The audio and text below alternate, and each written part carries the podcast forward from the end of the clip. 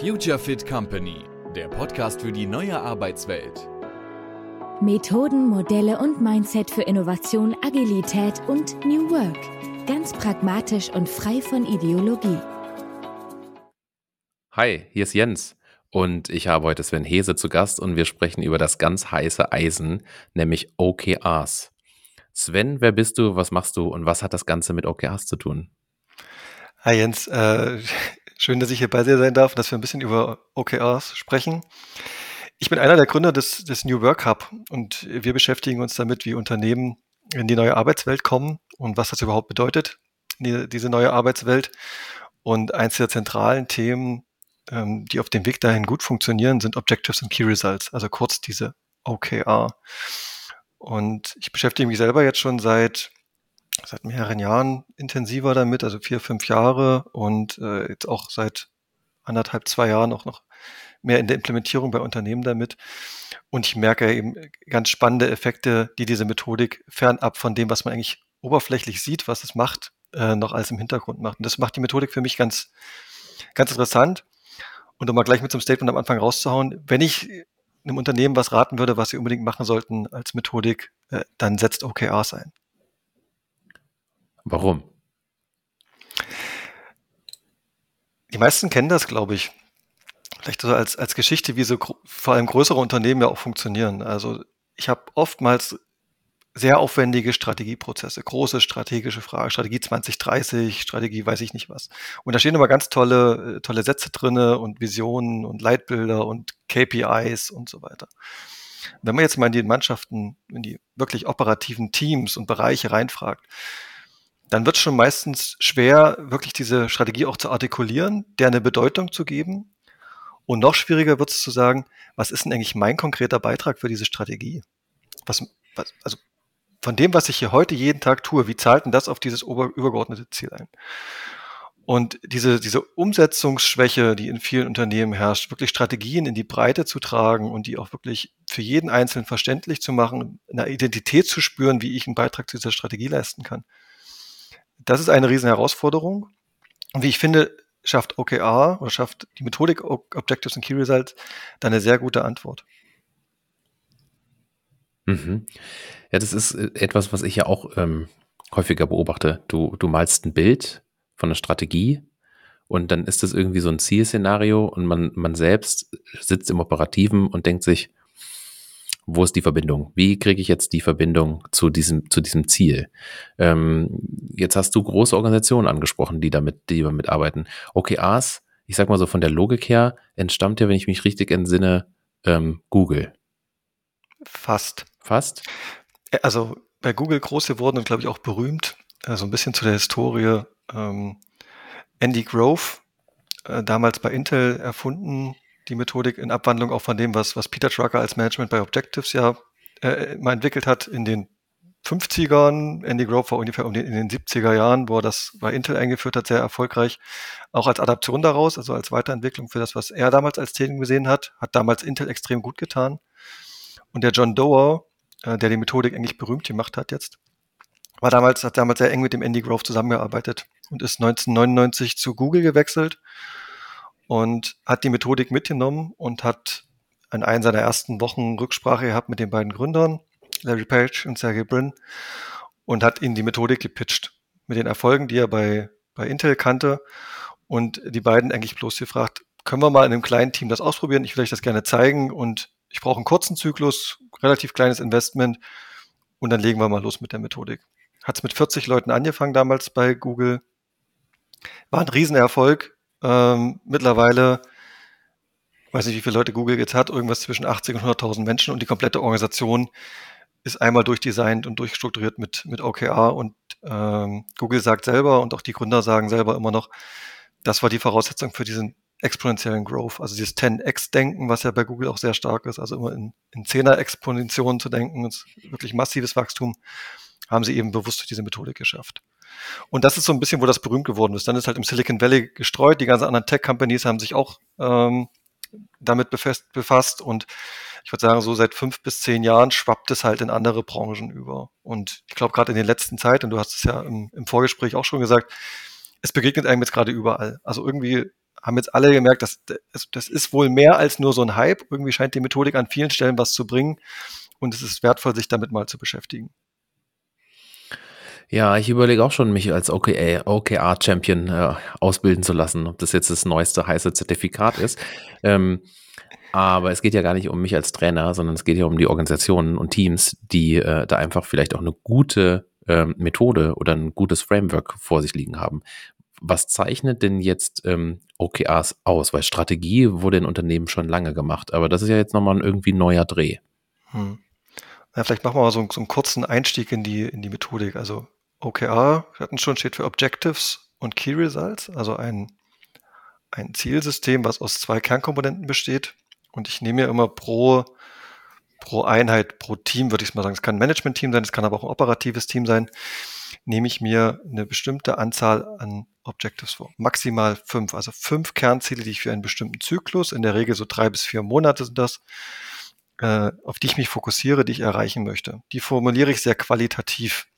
Also wir wollen unseren Vertrieb stärken. Jetzt mal ein ganz einfaches plakatives Beispiel, noch nicht super formuliert, aber um mal zu verstehen, wo das hingeht. Und dann nehme ich mir pro Objective eine Anzahl von maximal vier Key Results, also Kernergebnissen vor, die mir sagen, dass ich dieses, diesen Zielzustand, den ich da anstrebe, erreicht habe.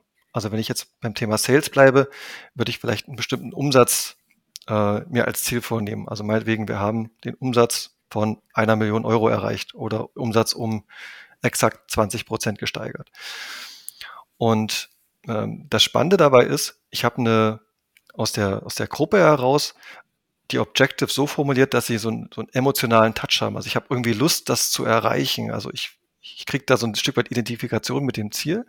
Und ich habe auf der anderen Seite in den Key Results etwas sehr objektiv Messbares. Also ich habe da in der Regel einen Zahlenwert drinne und ich kann das meistens nicht verhandeln. Also er soll nicht interpretierbar sein. Also wenn ich da sage, ich habe einen Umsatz von einer Million, ist das nicht interpretierbar. Dann gucke ich meine Umsatztabelle an und dann steht dann irgendwie entweder eine Million oder nicht drin, aber dann kann ich relativ genau sagen, ähm, so funktioniert das. Das heißt, es ist eine extreme Klarheit drin und auch eine Möglichkeit, ähm, Ziele so zu setzen, dass ich was, also auch, auch mal ein bisschen mich mutig raustrauen kann, weil wir einen gewissen kurzen Zeithorizont haben. Bei, bei typischen Zielsystemen sage ich immer so, ist ein Jahr und dann ist da meistens auch noch so ein Gehalt mit verbunden, ja, klassisch MBO, Zielvereinbarung, da hängt irgendwie mein Bonus dran. Da will ich mich gar nicht zu sehr aus dem Fenster lehnen, wenn ich das mit meinem Chef verhandle. Da sage ich irgendwas, oh, das könnte ich ziemlich safe erreichen. OKR hat den Vorteil, es ist ein kurzer Zyklus und ich lege mich auf wenige Sachen fest. Da kann ich auch mal probieren, übers Ziel hinauszuschießen. Also so ein Moonshot heißt das dann bei OKR. Also dass ich mir ein Ziel setze, wo ich weiß, das ist eigentlich überambitioniert. Und eigentlich mit normalen inkrementellen Schritten würde ich da nicht hinkommen. Aber ich probiere es mal aus und vielleicht äh, habe ich auf dem Weg eine zündende Idee, die uns dahin bringt. Übrigens das, was Google so extrem toll an dieser Methodik findet. Ja? Also immer mal so einen Moonshot einzubauen und die Leute so weit zu kitzeln, dass sie sagen, hey, ich komme mal mit einer komplett neuen Idee um die Ecke und die bringt uns tatsächlich dahin. Also durch diese Kurzzykligkeit tatsächlich den Mut zu haben, auch mal Sachen auszuprobieren, ist halt ein, ein Riesenvorteil. Der andere Vorteil ist tatsächlich diesen Fokus. Also was so ein bisschen lapidar daherkommt, von wegen, ich habe maximal fünf Objectives und dazu vier Key Results, ist für viele Teams und Unternehmen eine riesen Herausforderung. Also sich wirklich mal auf die fünf Kernthemen zu fokussieren und die anderen Sachen auch wirklich nicht zu machen. Also OKR sagt, du machst die fünf und alles andere, was nicht drin steht, machst du auch nicht für diesen Zeitraum. Und alles, was ad hoc reinkommt, legst du in den Backlog und machst es auch nicht sofort. Und diese Disziplinierung sorgt für extrem viel Energiebündelung in eine Richtung. Ja, also wir haben sonst oft in Teams oder auch persönlich, dass wir uns ganz viele kleine Baustellen nehmen. Und dann mache ich da ein bisschen und hier ein bisschen und hier und, und alles wabert so ein bisschen vor sich hin und es bleibt nicht stehen, aber es passiert nicht dieser große Entwicklungsschritt. Und OKR sagt, nein, für einen bestimmten Zeitraum fokussierst du dich auf ganz wenig Sachen, aber dafür mit voller Energie.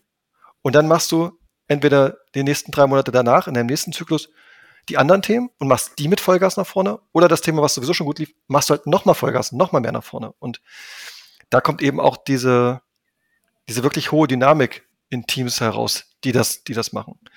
Also das zweite Vorteil Fokus und damit Energie. Und dritter Vorteil ähm, ist das Thema Transparenz. OKRs sind, sollen transparent sein in der Organisation.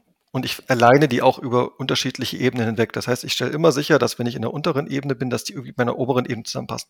Oder auch, dass die obere Ebene mit dem zusammenpasst, was aus der unteren Ebene kommt. Weil funktioniert bidirektional OKR. Nicht top-down, sondern aus beiden Richten, Richtungen, bottom-up und top-down. Das heißt, ich habe dann Alignment und ich lege das offen.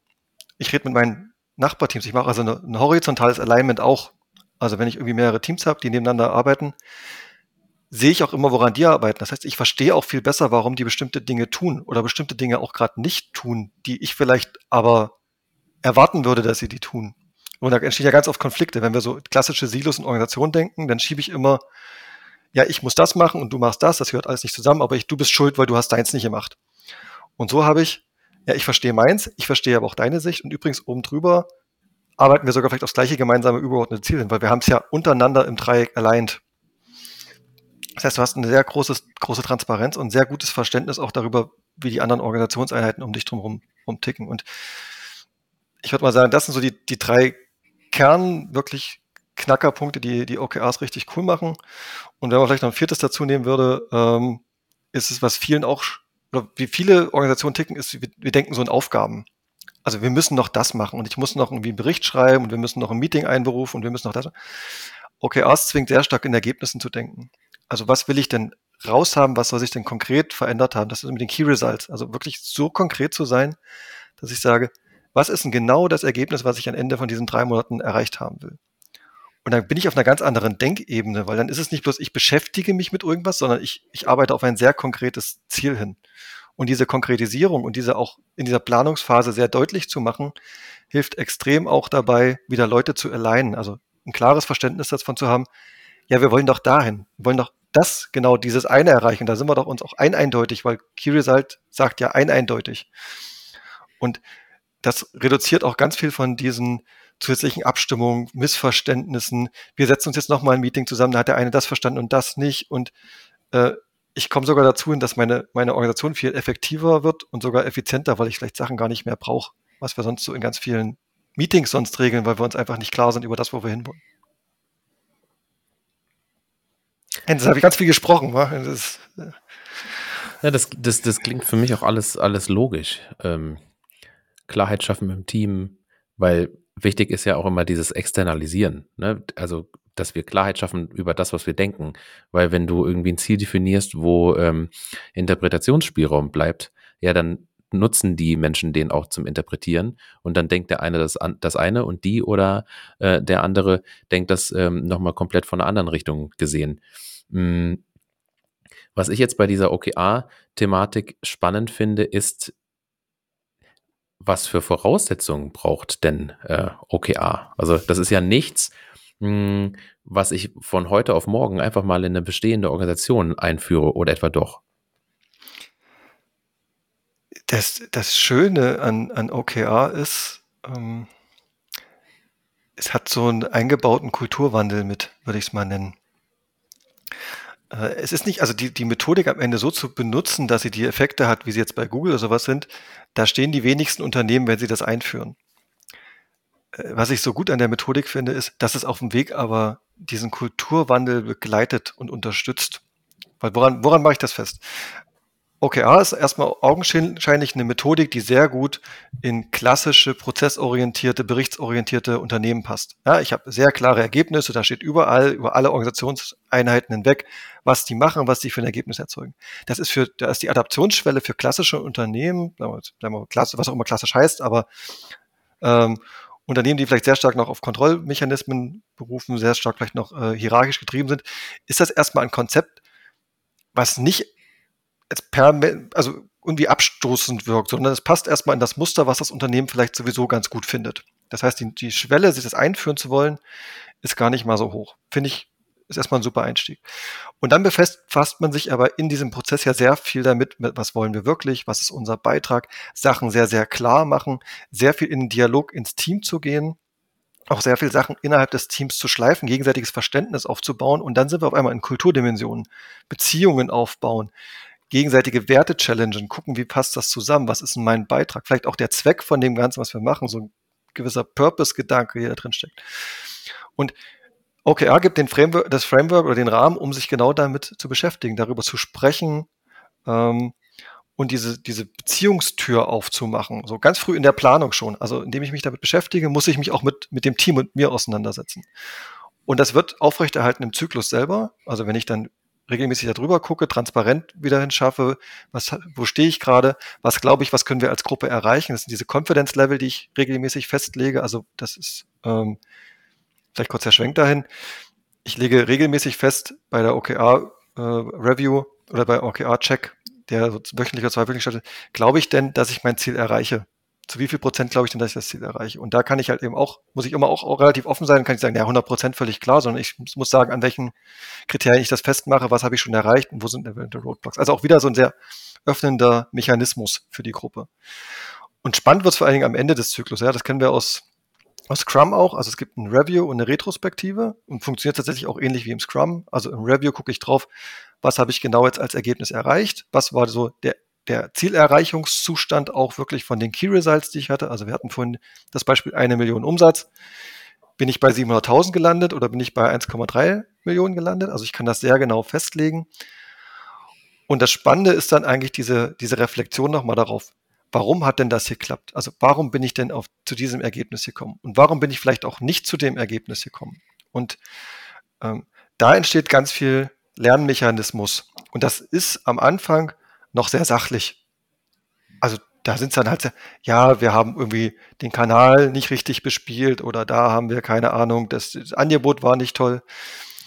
Je, je mehr ich aber diese Zyklen mache und sage, okay, jetzt habe ich Kanal besprochen oder Angebotsformat besprochen, haben eine Maßnahme definiert, beim nächsten Mal ist immer noch doof. Wir haben wieder unser Ziel nicht erreicht.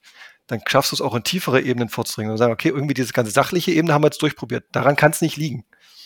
Das heißt, in der Retrospektive kommst du dann irgendwann automatisch auch in, in mehr so funktionale Themen von Teams oder Dysfunktionalitäten von Teams, wenn du das halt konsequent weiter betreibst. Und dann hast du auf einmal einen brutalen Kulturwandel in dem Team und dadurch, dass du ja überall allein bist, eigentlich in diese ganze Organisation rein. Und das geht dann, wenn man das so über einen längeren Zeitraum erlebt, wie so eine Welle durch die Organisation durch. Ja, dass dann immer mehr diese Offenheit entsteht, immer mehr diese Transparenz und auch diese Beziehungsebene dann viel stärker wird. Und das ist sowas, wo ich sage, du brauchst vermeintlich schon ziemlich viel am Ende OKR zu können, aber es nimmt dich auch so in gewisse Weise auf diese Reise mit, wenn du es zulässt und wenn du dir vielleicht auch, ich sag mal, die nötige Hilfe holst, dass du nicht zu schnell vom Weg ab, abweichst. Ne? Also du kannst natürlich auch jede Methodik wie OKR, wie jede andere Methodik auch torpedieren und dann sagen, okay, ich habe jetzt meine klassischen alten Ziele und alten Aufgaben einfach in ein neues Format gegossen und ich rede nicht wirklich drüber und äh,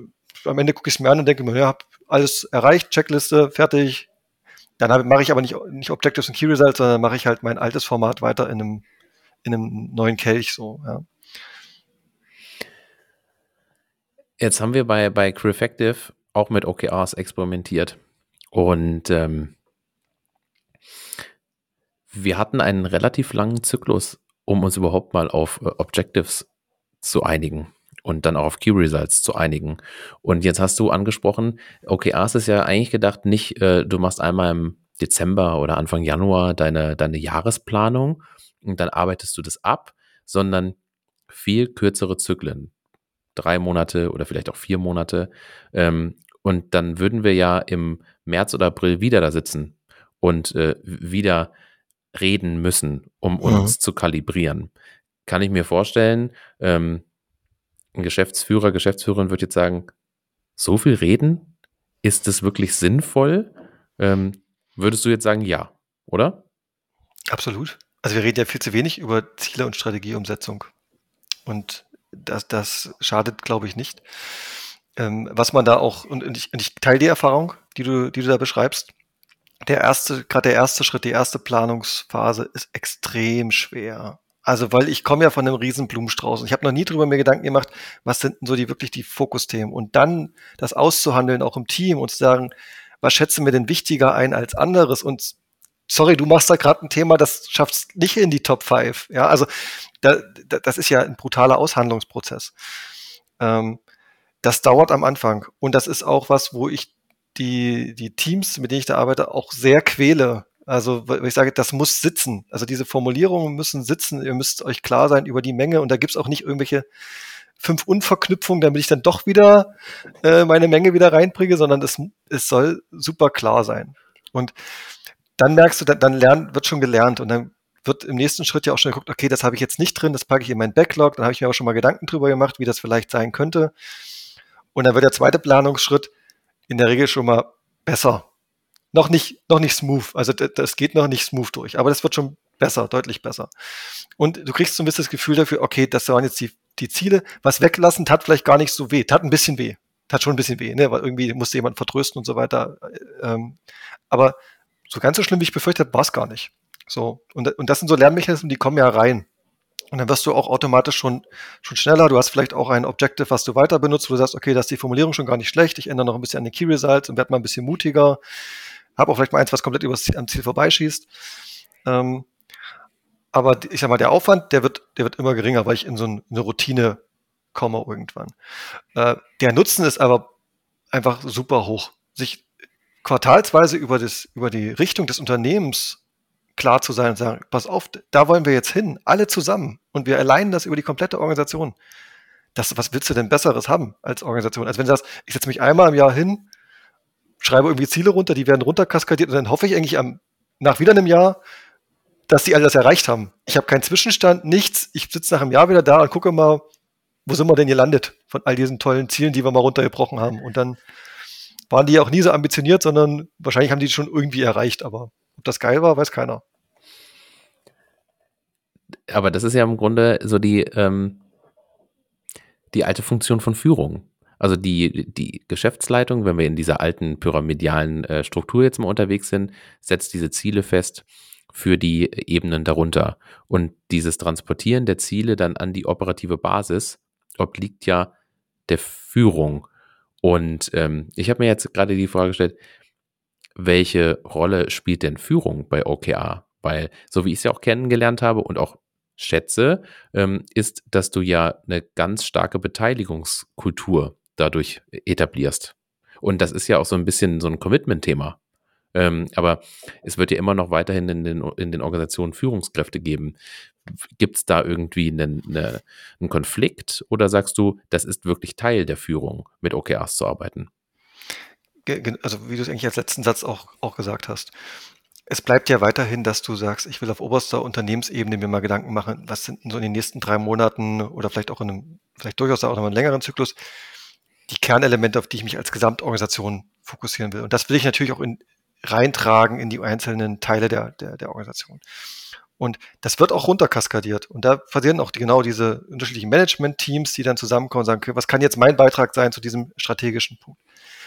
Der Unterschied ist aber diese Partizipation von unten. Und Google sagt, die haben so ein Verhältnis von, von 40 zu 60. Also 40 Prozent Top-Down, das, was strategisch als Organisation äh, ich möchte, aber 60 Prozent auch auf die Experten hören, auf den Markt hören, auf die, die tatsächlich Interaktion mit dem Kunden haben, wo ich halt auch merke, oder die Interaktion mit dem Produkt haben, ähm, zu gucken, was sagen denn die, welche Richtung schlagen denn die gerade ein und das aber auch nach oben hin zu aggregieren und dann zu gucken, was bedeutet denn das aber auch vielleicht auf Company-Level für uns? Das heißt, wenn man sich so, ein, so einen Zyklus halt anguckt, beginnt der immer mit, ähm, was sind denn so aus Unternehmenssicht die Prioritäten? Wo würden wir denn gerne gesamtunternehmerisch hinwollen? Und dann nehmen das alle als Orientierung, gucken aber aus ihrem kollektiven Blick drauf. Und dann macht jedes Team, jeder Bereich seine, seine OKRs dazu. Und spannend wird es dann halt im Alignment, dann das nebeneinander zu legen und sagen, ach guck mal, haben wir hier eine geschlossene Kette dann da drin. Ergibt das Sinn von unten nach oben. Und damit hast du halt viel mehr Beteiligung äh, und aber auch Identifikation über alle Ebenen. Also du weißt halt eben genau, ach, ich, hab, ich zahle irgendwie auf die Strategie ein und irgendwie das, was die da oben machen, das spiegelt auch so ein bisschen das wieder, was, was, was ich hier unten mache. Ja, also irgendwo, nicht immer alles. Also du kannst nicht irgendwie bei 60.000 Menschen alles oben in der letzten Kette bauen, aber an manchen Stellen immer mal wieder taucht das halt dann da auf. Und das, glaube ich, ist ein, ist ein fundamentaler Unterschied zu allen anderen Zielsystemen. Und da ist halt, ich sag mal, Führung extrem wichtig, äh, e-, eben da als, ja, als ich weiß gar nicht, wie ich die Rolle richtig, richtig benennen soll, aber äh, so, so als Übersetzer, Transporteur von, von diesen beiden Richtungen da auch zu fungieren ne? und auf diesen unterschiedlichen Ebenen auch zu sagen, hey, wie kann, wie kann ich nochmal helfen, hier zu fokussieren und nochmal äh, mehr, mehr Klarheit reinzubringen? So ein, so ein Brückenbauer. Der, ja, Brückenbauer, ja, schön. Oder Brückenbauerin, ja. ähm, die dann da aktiv wird. Jetzt ist es so, wenn ich dir so zuhöre, denke ich mir, OKRs passt ja in jede Organisation. Sollte sich äh, irgendwie jedes Unternehmen mal mit, mit beschäftigen. Oder sagst du, es gibt auch Kontexte, da macht äh, eine Strategieplanung mit äh, OKRs nicht unbedingt Sinn? Ich glaube, es ist, da sind wir vielleicht in dieser, dieser grundsätzlichen Gedankenwelt so zwischen agil und Wasserfall. Also wo ich Sachen habe, wo ich eine Welt habe, die sehr gut voraussehbar und planbar ist, ist vielleicht OKR ein Mittel, was so flexibel ist, ähm, vielleicht auch zu viel und äh, irritiert vielleicht an manchen Stellen auch. So. Ähm, da würde ich vielleicht sagen, vielleicht da nicht, also ausprobieren schadet ja nie, so bestimmte Sachen. Aber wenn man da vielleicht auch merkt, hey, das ist eher overengineert für mich oder das passt nicht so richtig rein, dann ist es vielleicht auch okay, das, das zu sagen. Aber in, in so vielen Kontexten, die wir so erleben, steigt ja die Volatilität und Anfragen, die diffus sind und wo ich vielleicht auch Zusammenhänge habe, die eher von kompliziert bis vielleicht sogar komplex gehen und ich das nicht richtig überschauen kann, wie weit ist mein Horizont, den ich hier gehen kann. Äh, da hat es durchaus Sinn, sich mit der Methodik auch mal zu befassen. So und so rein, wenn ich mal über Branchen oder Unternehmensbereiche gucke, äh, weiß ich gar nicht, ob man das jetzt irgendwo eins konsequent ausschließen könnte. Dass man sagt, irgendwo, irgendwo geht's so, so überhaupt nicht. Hm. Vielleicht irgendwo bei Produktionsstraßen, die super durchgetaktet sind, da ist es vielleicht nicht unbedingt in, an dem, am Montageband, dass ich es da irgendwie vielleicht mache. Äh, aber habe ich jetzt noch nicht erlebt, ich will es nicht ausschließen, aber äh, grundsätzlich glaube ich erstmal da nicht, dass, ich, dass man das ausschließen sollte. Jetzt stelle ich mir vor, es hat jemand äh, uns zugehört oder das hoffe ich doch. Ein, zwei Personen. Ähm, oder googelt jetzt übers Wochenende, die nächsten Tage, das Thema Objectives and Key Results. Wie fange ich denn an? Also was sind denn, was sind denn die, was sind denn die idealen ersten Schritte? Äh, dich anzurufen? Oder ähm, wie, wie sollte ich im Grunde das vorbereiten, dass ich jetzt ähm, eine Strategieplanung mache mit OKR? Und ist das irgendwie auch nur zum Start ins Geschäftsjahr äh, möglich? Oder kann ich eigentlich morgen anfangen, wenn ich darauf Lust hätte? Genau, also vielleicht zweite Frage zuerst, äh, weil die super einfach zu beantworten ist. Du kannst eigentlich jederzeit, jederzeit starten. Immer wenn du für dich so einen guten guten Punkt siehst, wo ich sage, ich, ich muss sowieso ein bisschen Vorlauf einplanen. Wir haben gesagt, die erste Phase ist extrem schwer. Das heißt, sich jetzt da mal ranzusetzen und sagen, ich will mich grundsätzlich mit der Methodik beschäftigen und verstehen, wie die funktioniert und mir dann irgendwann mal einen Sprungpunkt suchen, wo es passt. Das geht unterjährig, äh, genauso gut wie zum, wie zum Jahresstart.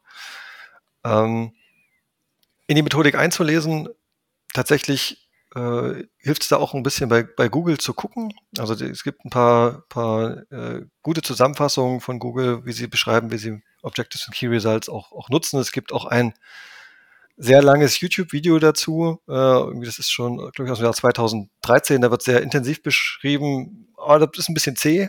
Also das da muss man sich vielleicht mal eine Flasche, Flasche Wein mit dazu nehmen, damit man das auch dann mögen. durchhält. damit, man das, damit man das auch durchhält. Ähm, es gibt einen guten TED-Talk von, von John Doerr, den ich kann ich sehr empfehlen. Und wie TED-Talks halt sind, irgendwie ist der, glaube ich, 14, 15 Minuten lang auch an der Stelle. Er be beschreibt das vor allem sehr gut, so dieses, warum sollte ich das nutzen und was steckt denn dahinter und wie, wie, wie emotionalisieren auch diese, diese Komponenten. All das kann ich, kann ich sehr empfehlen.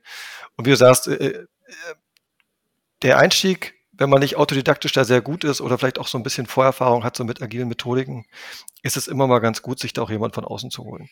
Also dann zu sagen, okay, äh, für, zumindest für den ersten Schritt, dieses brutale reinformulieren, diesen ersten schweren Schritt zu gehen, ich komme von meinem Blumenstrauß zu maximal fünf Objectives und formuliere die sauber. Das ist schon eine Aufgabe, die, die es vielleicht nicht so einfach ist, auch von intern zu lösen, wenn man da nicht ähm, vielleicht auch die Erfahrung in der Methodik so gut hat. Also vielleicht ist dann für den Anfang gerade ganz gut, sich da mal jemanden zu holen für.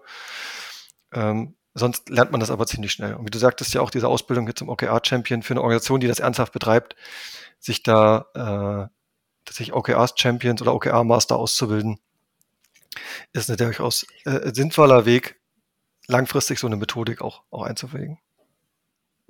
Jetzt bist du äh, ja Experte für das Thema und Experten darf man ja auch fragen, was sind denn drei Dinge, die ich vermeiden sollte, wenn ich mit OKRs arbeite? Alles, was wir vorhin schon mal gesagt haben, was schlecht laufen kann. Also, was, was für jede Methodik gilt, gilt auch für OKR. Ähm, wenn ich nicht, ernst, nicht ernsthaft betreibe und mich grundsätzlich an die Regeln halte, sondern versuche, mein bestehendes, einfach nur meine bestehende Art und Weise, wie ich arbeite, in dieses neue System zu überführen, ohne mich an diese Methodik zu halten, dann wird einfach brutal scheitern. Dann werde ich halt irgendwann merken, okay, bringt mir nichts und ich, ich lasse es bleiben. Ähm, was auch gut ist, oder was, was, was man vermeiden sollte, ist, vielleicht auch gleich zu groß anzufangen. Also ich empfehle auch immer, gerade wenn man so eine Abhängigkeiten zwischen mehreren Teams hat, größeren Organisationen, lasst ruhig erstmal singulär üben. Also fangt nicht gleich mit dem riesen Alignment-Prozess an, sondern übt erstmal jeder für euch, ja, kommt mal ein bisschen in die Methodik rein, macht mal dieses erste Planning und lernt mal draus in eurem Zyklus und dann im zweiten oder dritten Zyklus setzt, stellt man das Alignment her. Ja, dann habe ich nicht gleich die super Effekte, die wir anfangs beschrieben haben, aber ich habe viel mehr Fundament, um in, in diese Methodik halt reinzugehen. Ähm, und das dritte ist, was, was ich, was, was ich super einfach versauen kann, ist äh, so das Thema Formulierung, Ziele formulieren, die einfach äh, entweder viel zu einfach sind oder viel zu schwer sind, daran verzweifle und dann nicht ordentlich drüber reflektiere. Also, weil dann kann so eine Methodik auch eher frustrieren. Ich halt entweder mir das zu einfach mache, dass ich sowieso die jedes Mal erreiche, dann, dann ist es wieder wie, wie vorher, dass ich mir auch nicht wirklich einen Effekt erspiele oder jedes Mal zu ambitioniert bin. dann frustriere ich wahrscheinlich irgendwann äh, wenn ich nicht ordentlich drüber reflektiere, warum ich denn die Ziele nicht erreiche. Das ist wie mit allem im Leben ein Austarieren. Und äh, wie du schon sagtest, Zyklus, Zyklus und am Anfang ruckelt das System, denke ich mal, ordentlich durch und dann äh, schwingt sich das irgendwie auch ein. Ja, also kann ich genauso unterstreichen. Also das ist, genau diese Zeit wird es brauchen und dann auch nicht zu früh aufzugeben ähm, sondern sich da so zwei, drei Zyklen Zeit lassen und dann mal gucken, wo man steht mit der Methodik.